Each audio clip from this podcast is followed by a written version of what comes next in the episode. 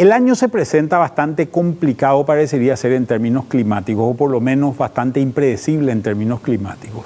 Paraguay está viviendo la situación del impacto que le suele generar un impacto de niña, una niña suave, dicen los meteorólogos durante este año, y que, normalmente genera reducciones en la precipitación en estas zonas. Estamos saliendo de una situación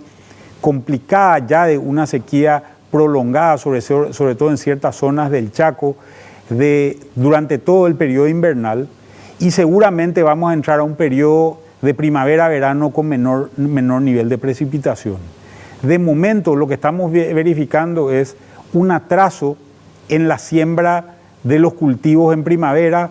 y enfrentando seguramente una menor precipitación en el verano, entrando seguramente a este proceso con menor humedad en el suelo.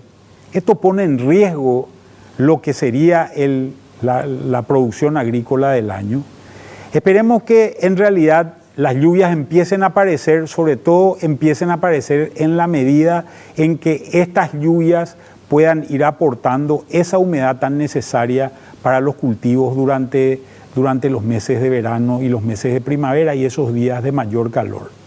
Creemos que esto puede ocurrir, de todos modos,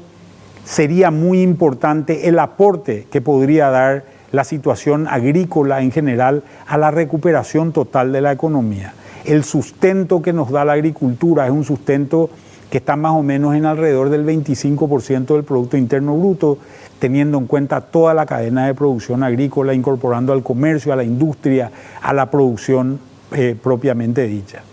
Esto podría ser muy importante en sostener el crecimiento del Paraguay para el año 2021.